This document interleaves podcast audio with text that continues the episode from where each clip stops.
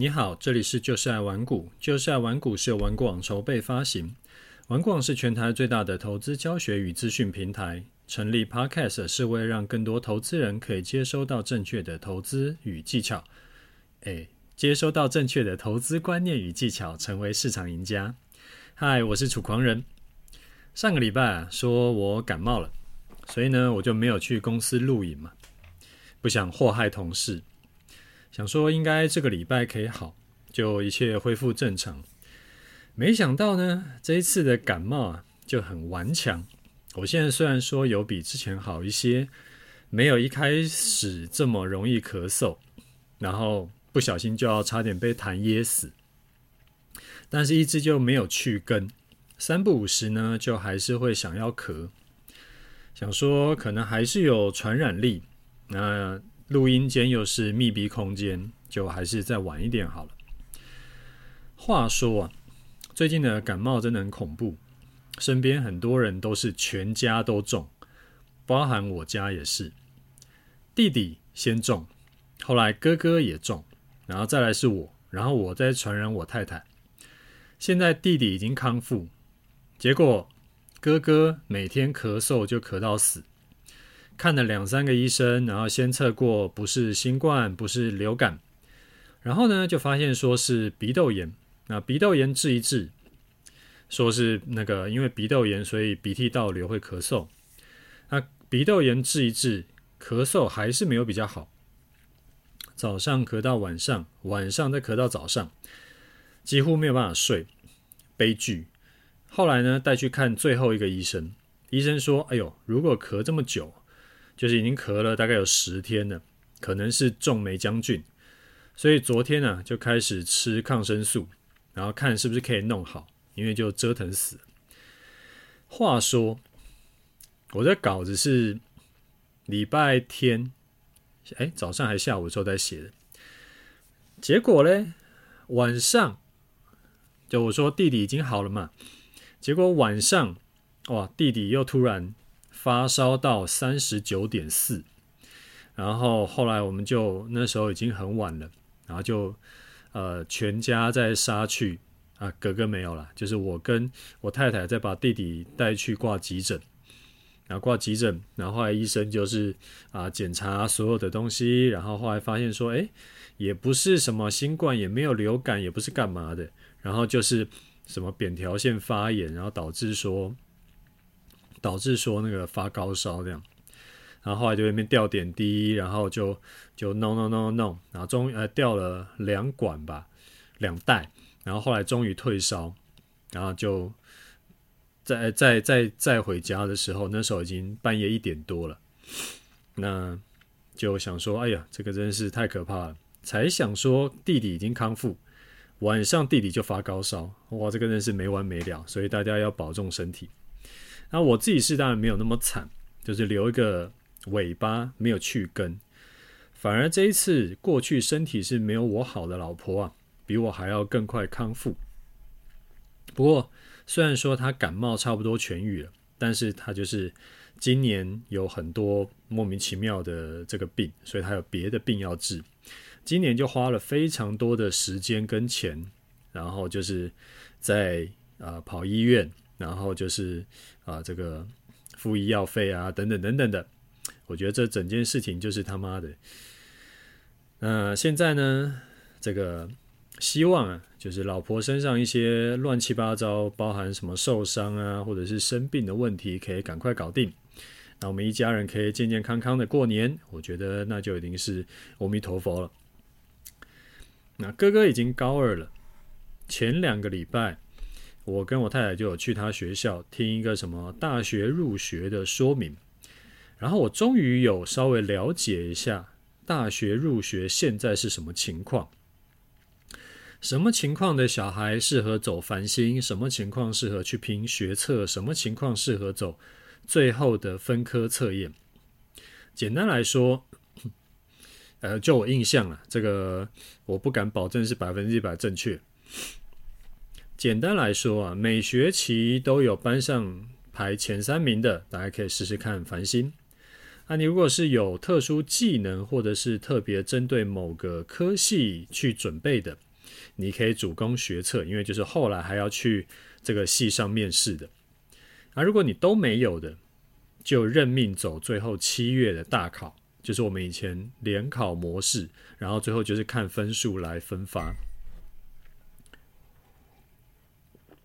然后我也终于了解，为什么现在现在的那个大学科系不像我们以前一样，有说照分数来排志愿的顺序。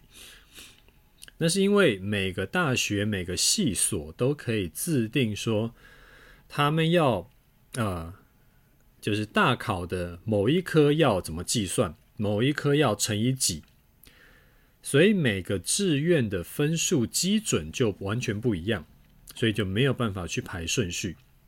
这什么意思？就简单说啊，就例如说某大学的资工系，他可能呢，他们会通常是要考五科嘛。国英数物理化学嘛，然后可是他可能只去看你的英文、数学跟物理，然后国文跟化学就不计算了，然后可能英文乘以一点五，然后数学乘以二，然后物理乘以一，所以五两同样是两个五科加起来同分的人，可能一个人会上，一个人会落榜。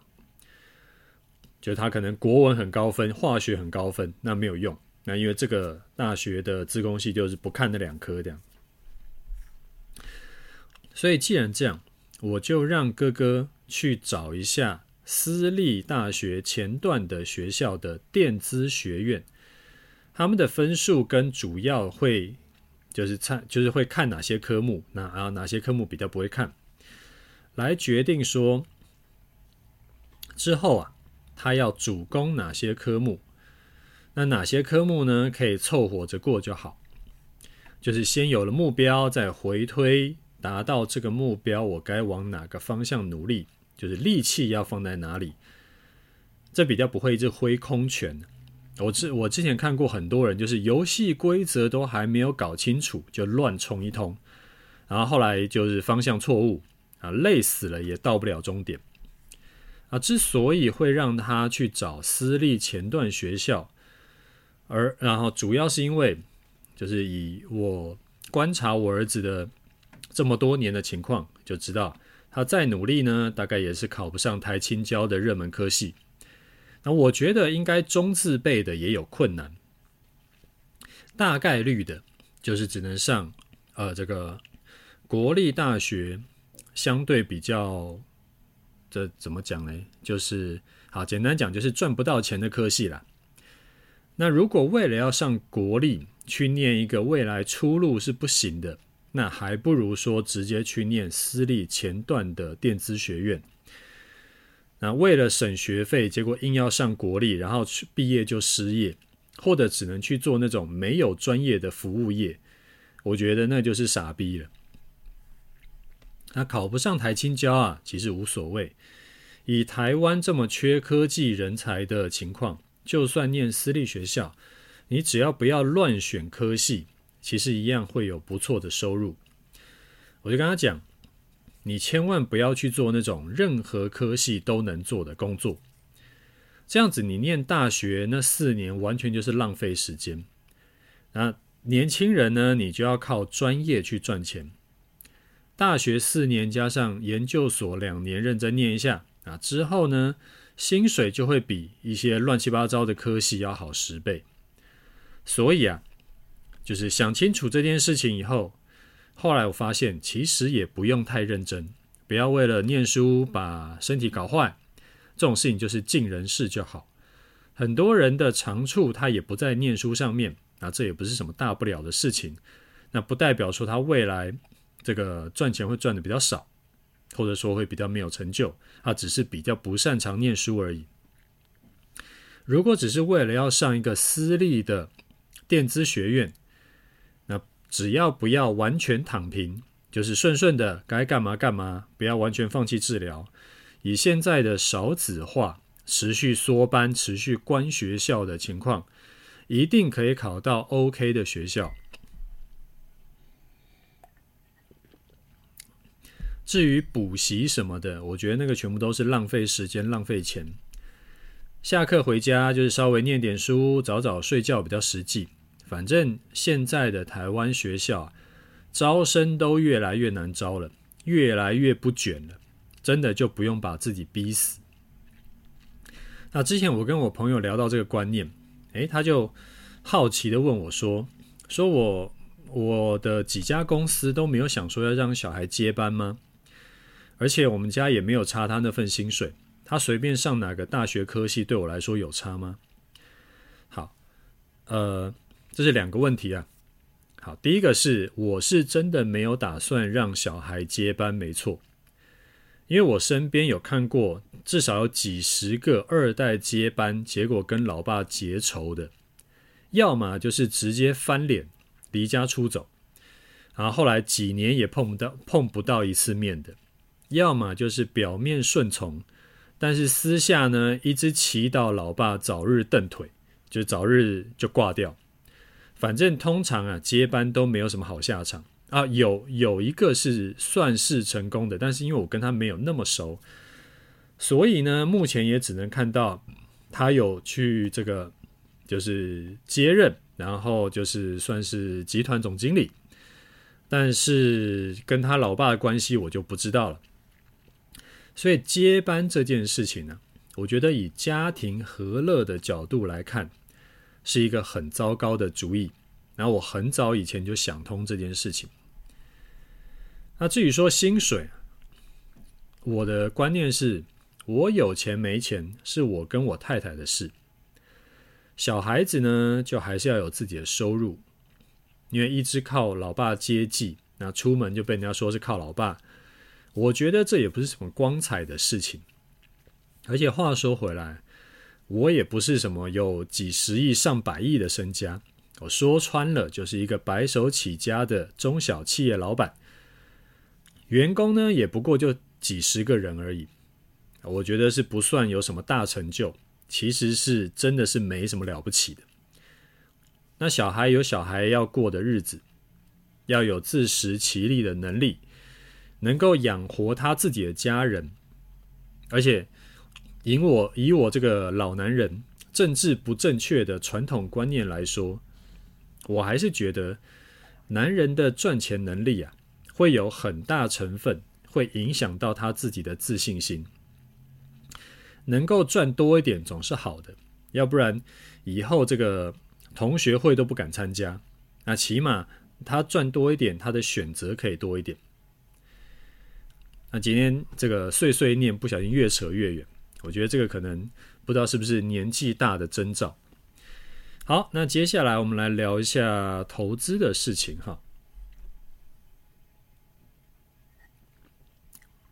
前两天呢，我写了一篇文章，讲说，哎，你看到美股没来由的大跌，只要看你的应对方式，就知道你明年能不能赚大钱。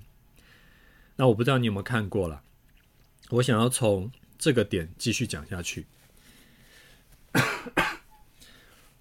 我文章大概讲了几个点，一个当然就是操作投资操作啊，一定要有至少一套可以照着做的策略，最好有两套以上，不能全部凭感觉，会非常危险。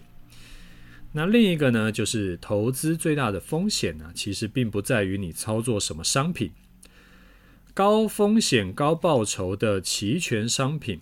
也有很多学员是可以做到每年都赚钱，然后一连赚了五六七八年。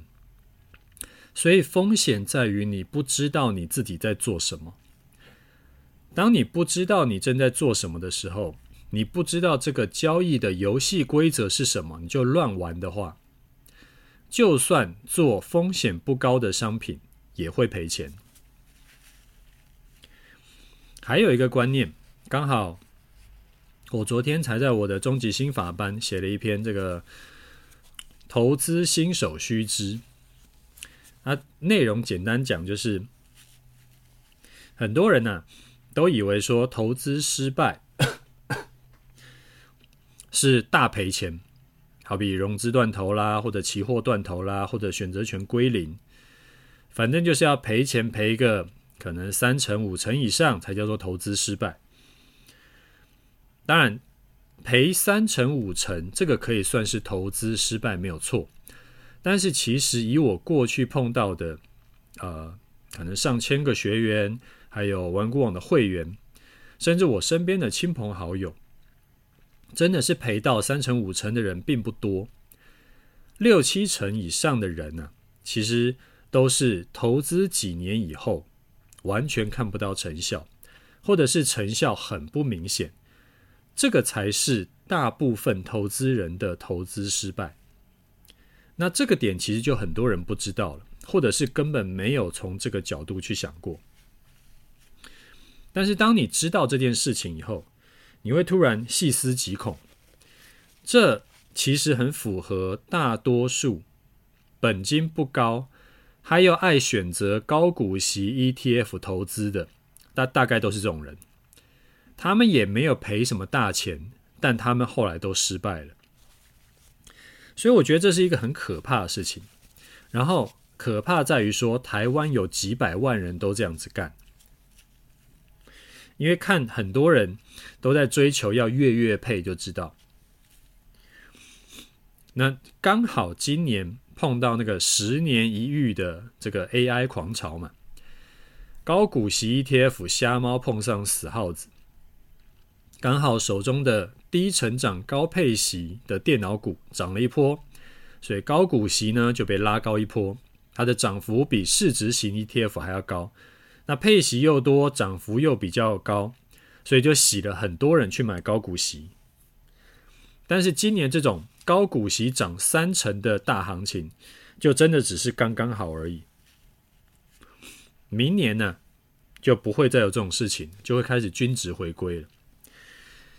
然后明年呢，开始就会很多人因为主要投资是高股息 ETF，所以总投报率就会很悲剧，资产要成长就会更困难。有些投资人投资真的就是追求一个参与感而已，像一些气氛仔就是这样，大家都在投资，诶，那我也投一点来玩玩，然后每年呢，我可以领个几千块钱，有参与到很好，那就这样吧。如果他纯粹是气氛仔，那我也没什么意见，反正人各有志嘛。也许他这个每年呃投资高股息可以领个几千块，但是。你不知道的是，他爸给了他十套房子，每个月光是房租呢，就比他的薪水还要多很多倍了。但是如果你不是富二代，你是真的想要靠投资翻身的，那就不能让自己一年、两年、三年都只是诶小赚一点、小赚一点，或者只是打赢通膨而已。投资啊，就像是逆水行舟，通膨就是那个逆水，就是那个反反过来。呃，反过来流的那个水，你前进的力道如果只是跟它一样，就是只是刚好抵消它的话，那只会让你没有后退，但是也没前进。那要能够超越通膨很多，你才能够前进。所以我会建议你每年呢要做什么事？你要做的就是整理自己的总资产变化，例如说。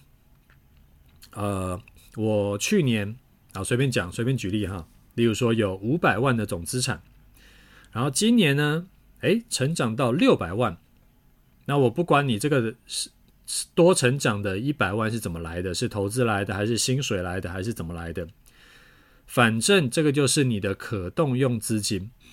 那如果你薪水涨幅很快，或者是你本金本来就很大，那你的投资就可以佛系一点。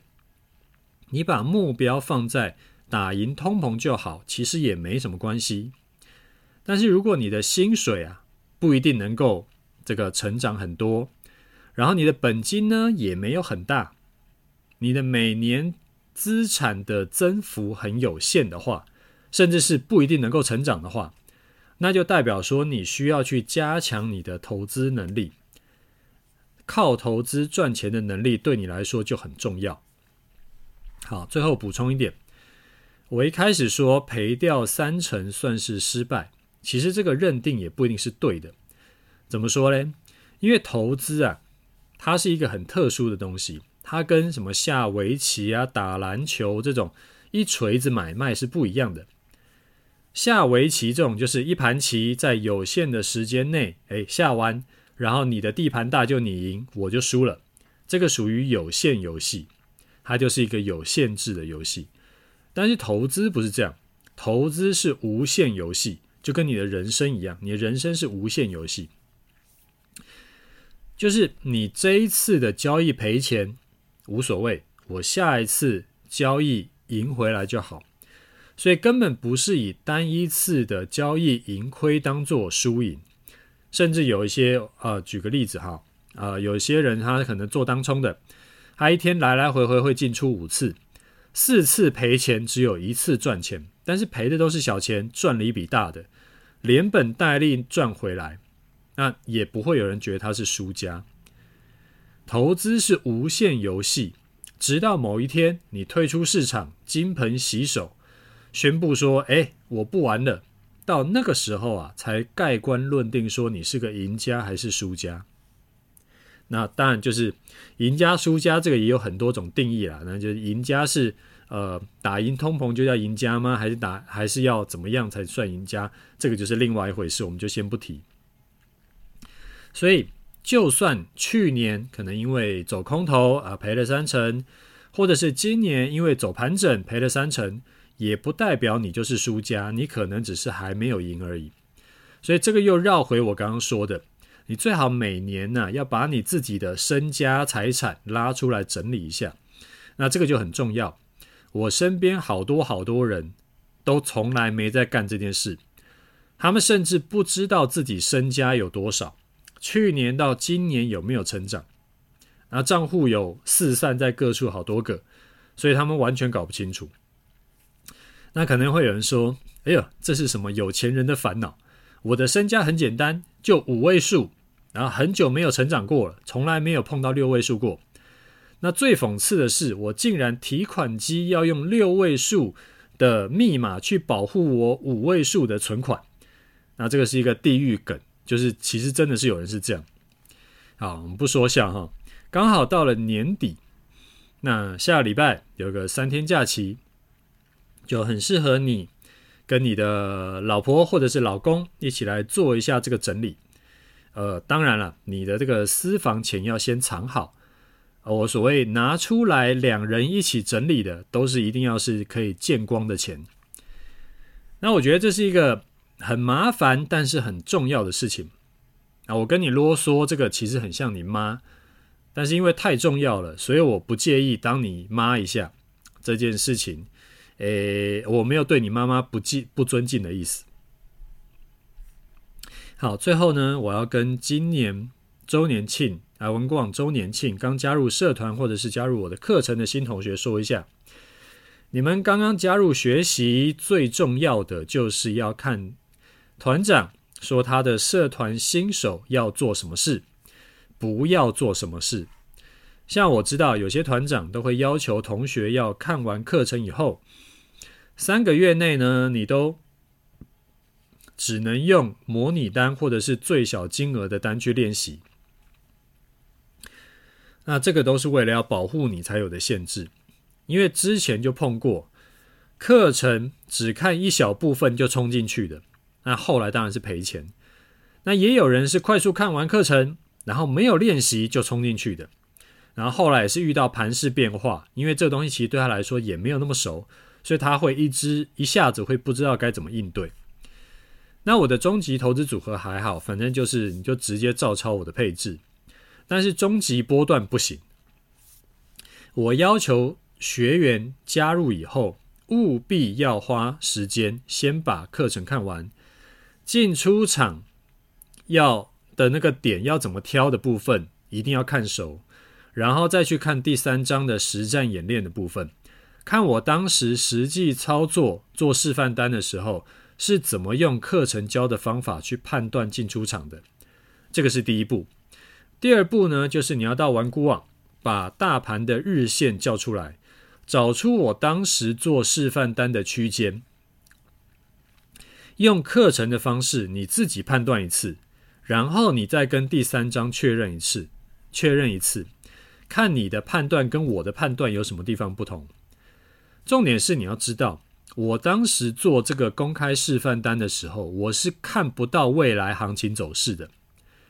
我那个时候就是，呃，可能前一天或前两天就预告，哦，我之后要怎，我我之后要怎么做，什么时间，呃，哪一天的什么时间我要进场，要做多要做空，所以我当时在之后的走势我是不知道的，所以在模拟的时候，你也要就是还原当时的情况，要把右边的行情遮住去判断，你不能事后诸葛亮，因为你。真正投入的时候，你也看不到未来走势。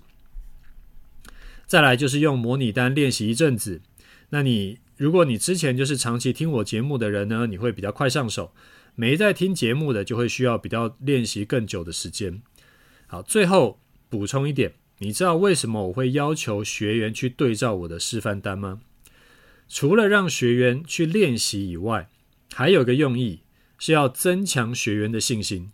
你看哦，这几年来，只要你学会我这套策略，在大部分盘势是可以赚多赔少的。前三年累计获利上万点以外，即使遇到像今年这种对顺势交易者极度的逆风盘，这一整年下来，大概也就是没什么亏损了，也补平了。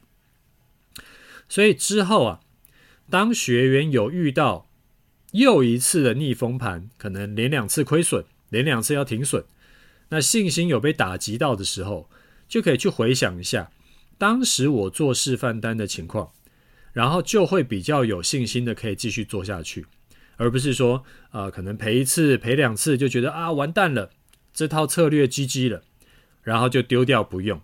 但其实可能没过多久，我们自己在操作的绩效又创新高，所以新同学呢务必要照老师规定的做。不要急，我们都是希望可以帮助你，不会害你的。啊，好，那我们先讲到这里啊。接下来听一下听呃，看一下听众的回馈。我好像鼻音越来越重。好，第一位听众他说，他说楚大你好啊，最近我加购了获利海奇社团，感觉很棒，谢谢您的推荐。想要请教楚大一个问题啊。你有推荐我们买债券，但是又说多头未来可能会上两万点，那会发生股市大涨、债券大跌吗？两者一定是相反的吗？如果是这样的话，还可以买债券吗？谢谢您。好，获利团长很厉害哈、哦，他的那个示范单的绩效吓死人，所以你如果是想要学习主观交易的，都很推荐跟他学。好，那讲到债券。我推荐买债券的理由呢，是可以对冲掉股票的风险。因为除了像去年这种股债双跌的盘，这算很特殊的情况。过去一百年来，绝大多数的年份都是股票在下跌的时候，债券是上涨的，或者债券是持平的。那这样子就可以平滑掉，因为股市下跌造成的你的资产大幅减少。然后资产大幅减少呢，就会造成不管你的心理会有压力，还是你的财务上会有压力。那如果我把所有的资产都全部 all in 在股市，那结果运气不好，刚好我退休那年遇到股灾，跌了五成六成，隔年呢也还没有涨回来，那我的心理压力就会非常非常大。但主要。其实不是要靠债券赚大钱，像近一年不是很多财经网红在 YouTube 上面跟人家讲说，哎呀，我们要赚债券的资本利得，再加上配息，然后所以我们要解定存去买债券。我觉得这个其实有点偏离掉债券的本质。债券跟股票一起搭配，所谓股债配的概念是这样，主要攻击啊。然后赚取大部分报酬呢，是靠股票，股票的成长。然后债券主要是防守性质，它因为是固定收益商品嘛，所以股市下跌的时候呢，就会有一些资金去转向去买债券避险。然后当你股票也配置，债券也配置的时候，你会变成说，股票上涨冲高，哎，冲高你的获利，然后债券呢不会有什么大的变动。它就是反正固定配发债息嘛。然后股票下跌的时候，债券呢也不会有什么大的变动，它还是一样固定配发债息。所以股债配最大的好处是可以降低风险，但是只会减少一点点的获利。这个是有这个回测数据可以调出来看的。所以如果你的本金呢，大概呃，例如说可能有个五百万，或者说有个三百万以上，就是你承受不了一下子腰斩的损失的这种金额的时候，你就应该要开始做股债配置了。说回来，呃，所以我说明年的股市有可能大涨，但是不代表债就一定会大跌。刚刚说过嘛，债主要是要赚它配息的钱，涨跌就是那个那个价格涨跌啊，这个东西是比较不看的。所以这个就延伸到另一个问题：如果涨跌不看的话，是不是代表说不应该买波动太大的债？再去去那个去去平衡，哎，去对冲，这个观念是没有错的。股债配的债啊，最理想的状况是比较偏向价格不会有太大变化，相对中短期的的这个公债，或者是呃，对，就是相对中中短期的公债，然后像公司债啦，或者是垃圾债这种就。更不适合搭配股票一起买，因为公司债它并不会跟股市有那个互冲的效果，就是它会同齐涨齐跌。那我这边讲的是大原则，对于一般投资人来说是这样。如果你是高手，你当然就用你自己那一套来做。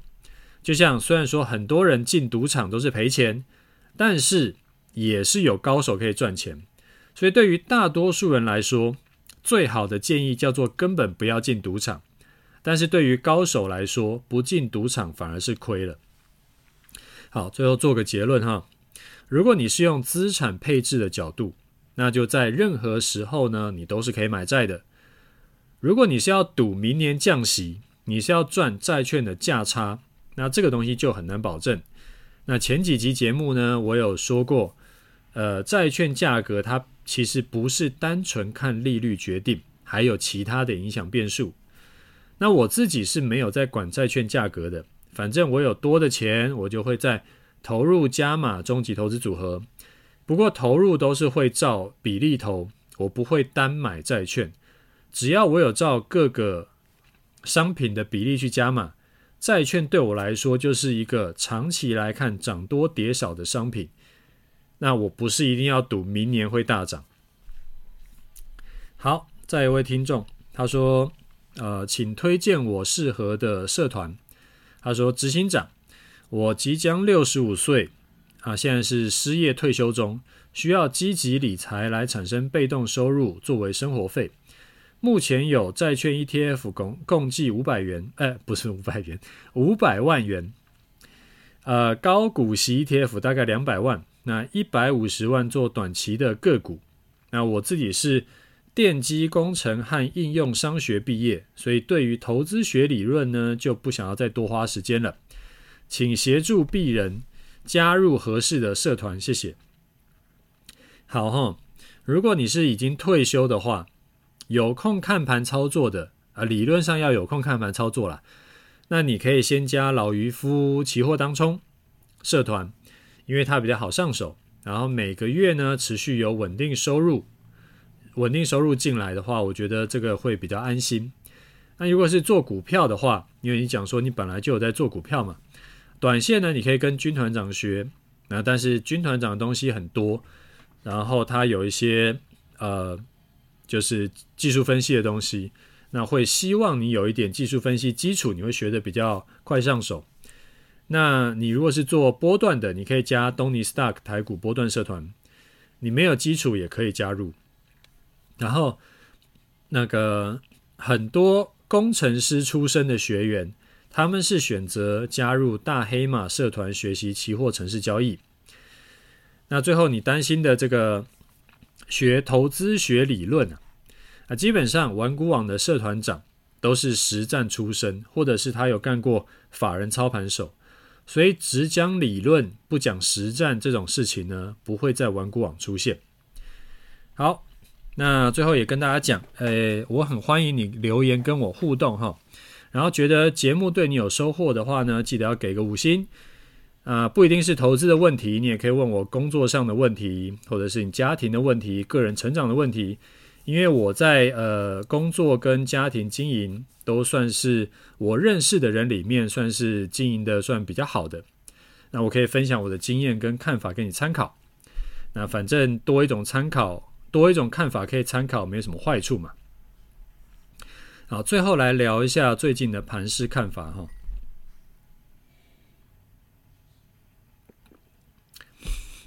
这个礼拜的盘市就是很黏。诶，看法呢的部分跟上个礼拜差不多，那我就不全部重复讲了。我觉得这有点拖台前，没意思。重点提醒一下就好。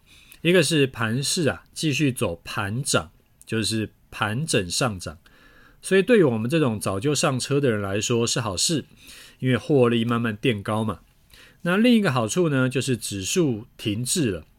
那停滞呢，就可以让均线可以跟上来。